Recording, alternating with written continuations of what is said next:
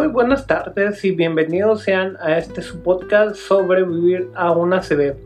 En el episodio de hoy vamos a abordar ciertas preguntas que han estado llegando a la página de Facebook y que me han hecho directamente por correo electrónico. Estas preguntas tienen mucho que ver con lo que nosotros hemos estado experimentando al sobrevivir al ACV. Entonces, en este tenor, quiero avisarles y quiero hacer como un disclaimer, eh, porque eh, si bien los consejos o las respuestas que darán aquí a tus dudas son basadas en mi experiencia propia como sobreviviente del ACV, aclaro que no soy doctor y que todas las recomendaciones que hago son basadas en mi experiencia, lo que he aprendido del ACV y lo que he estudiado del ACV. Entonces, la responsabilidad de que tú apliques estos sugerencias y conocimientos es totalmente tuya. ¿Ok? Sin más, vamos a comenzar el podcast y comenzamos con la primera pregunta. La primera pregunta dice así. ¿Por qué tengo un constante zumbido en los oídos después de un ACV? Esta es una pregunta muy recurrente en los sobrevivientes de un ACV. Eh, regularmente, eh, el 70% de las personas que sobreviven a un ACV quedan con un zumbido en los oídos que se conoce como tintinus. Hay personas a las que nos dura unos minutos, eh, unas horas, unos días, pero hay personas que pueden durar meses con el zumbido incluso años. Y este zumbido es, puede llegar a ser bastante molesto porque en algunos casos se reporta que eh, el volumen es demasiado alto, ¿no? Si bien esto no obedece a ninguna causa física que esté eh, creando una onda sonora, obedece a las conexiones neuronales que se están restableciendo en nuestro cerebro. El tinnitus es algo normal, eh, en algunos meses pasa, si no llega a pasar o si no se te llega a quitar, te recomiendo que consultes con tu neurólogo. Pregunta número 2. Eh, ¿Cuándo cesará este tinnitus? Bueno, como ya lo vimos en la eh, pregunta pasada, no hay una fecha exacta o no se puede decir cuándo va a pasar el tinnitus. Sí pasa, pero si este no cede, tienes que ir con tu neurólogo para que te saquen radiografías o exámenes para ver por qué persiste tanto tiempo, ¿no? Pregunta número 3. ¿Cuánto tiempo tardaré en recuperarme? Bueno, pues esta es una eh, respuesta totalmente subjetiva, ¿no? Hay personas que no tienen ninguna secuela, hay personas que tienen muy pocas secuelas y hay personas que en días se eh, las secuelas son mínimas, ¿no? Las superan en, días, ¿no? Pero habemos personas que tardamos años, habemos personas que tardan semanas, habemos personas que tardan días y las secuelas dependerán de muchas cosas. De la edad, de la etnicidad, de la alimentación, de nuestro nivel de estrés. Entonces, eh, el que tú te recuperes de una CB es totalmente subjetivo. Sin embargo, quiero aclarar que una vez que estás en proceso de recuperación, los seis primeros meses son cruciales para que tú te repongas. No quiere decir que pasando estos seis meses ya no te vas a recuperar. Quiere decir que después de los seis meses del ACV, eh, ese, ese gap de tiempo o ese eh, lapso de tiempo es en el que el cerebro se recupera más, en seis meses.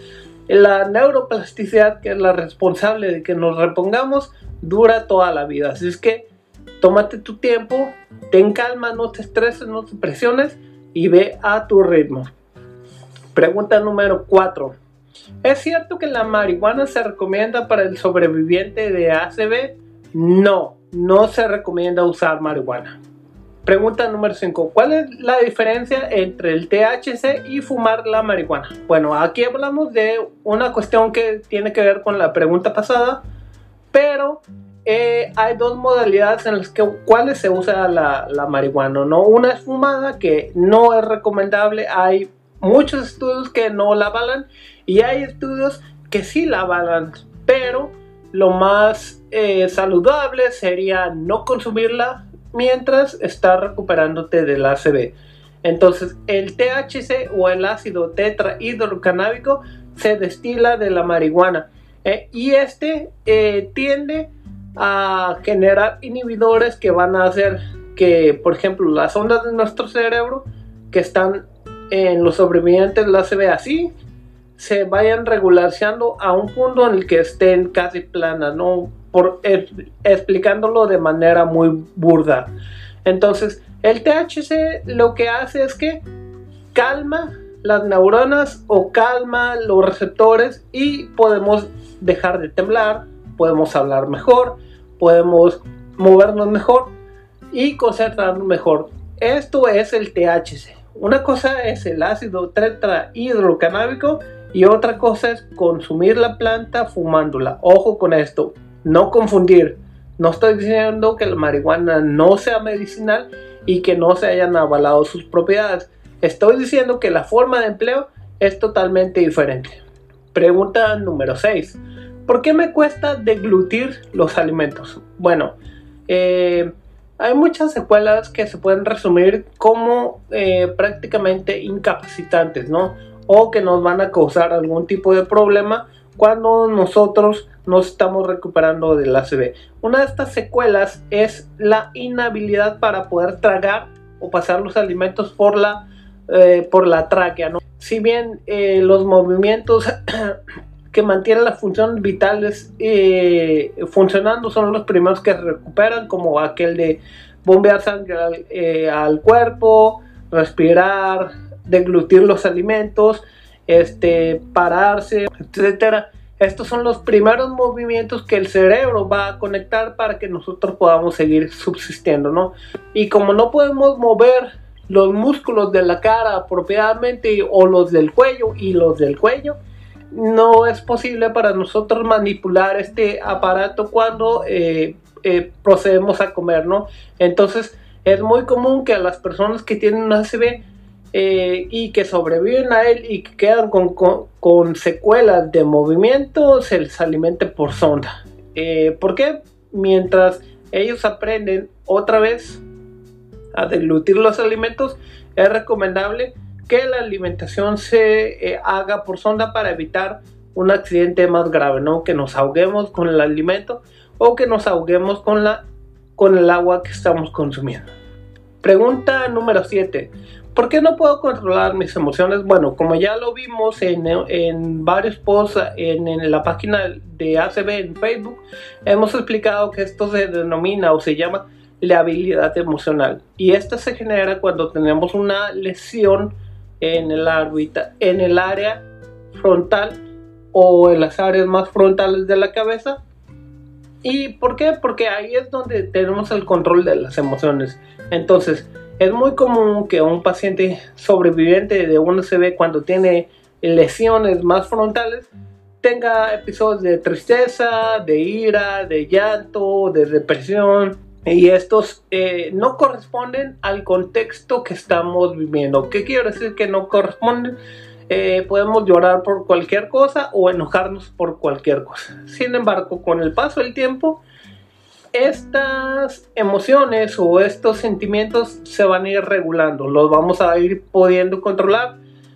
Igual, no tenemos una fecha exacta para cuándo va a pasar esto y es totalmente subjetivo, ¿no? La persona, eh, dependiendo de muchos factores, va a, hacerlo eh, más rápido que otra, pero con el tiempo te vas a ir recuperando y tomando control de tus emociones. Pregunta número 8. ¿Puedo tener relaciones sexuales y cuándo? Bueno, esta es una pregunta que ya se resolvió en el episodio pasado de sobrevivir una CB. Si no lo han visto, chequenlo. Les dejo el link aquí abajo para que lo chequen. Pregunta número 9 y última. ¿Puedo tener un bebé? Hay muchas mujeres que me preguntan si van a poder tener un bebé después de una Bueno, clínicamente y médicamente no se recomienda que tengas un bebé. ¿Por qué? Porque la labor de parto implica que la aldosterona suba, es decir, el flujo sanguíneo aumente y considerando los vasos sanguíneos que se rompieron en un aneurisma o que se bloquearon, pueden verse comprometidos por el efecto de las contracciones abdominales para eh, tener el bebé. Entonces, eh, no es recomendable que, que, lo tengan, sin embargo, hay personas que después de la CB quedan o no les queda ninguna secuela. Y este tipo de personas, o en este caso, si tú ves que no tienes ninguna secuela o que no tienes secuelas graves, puedes consultarlo con tu neurólogo y él te indicará si esta posibilidad es factible para tu actual estado. Bien, este ha sido el episodio de esta semana. Ha sido muy breve. No olviden suscribirse al canal, denle manita arriba, síganos en nuestras redes sociales, en nuestras redes de podcast, para que nosotros podamos seguir trayendo contenido informativo para ustedes. Les deseo que se recuperen pronto y recuerden que nuestra fuerza se encuentra en nuestra resiliencia. Caerse siete veces y levantarse ocho. Hasta luego amigos, nos vemos la próxima semana.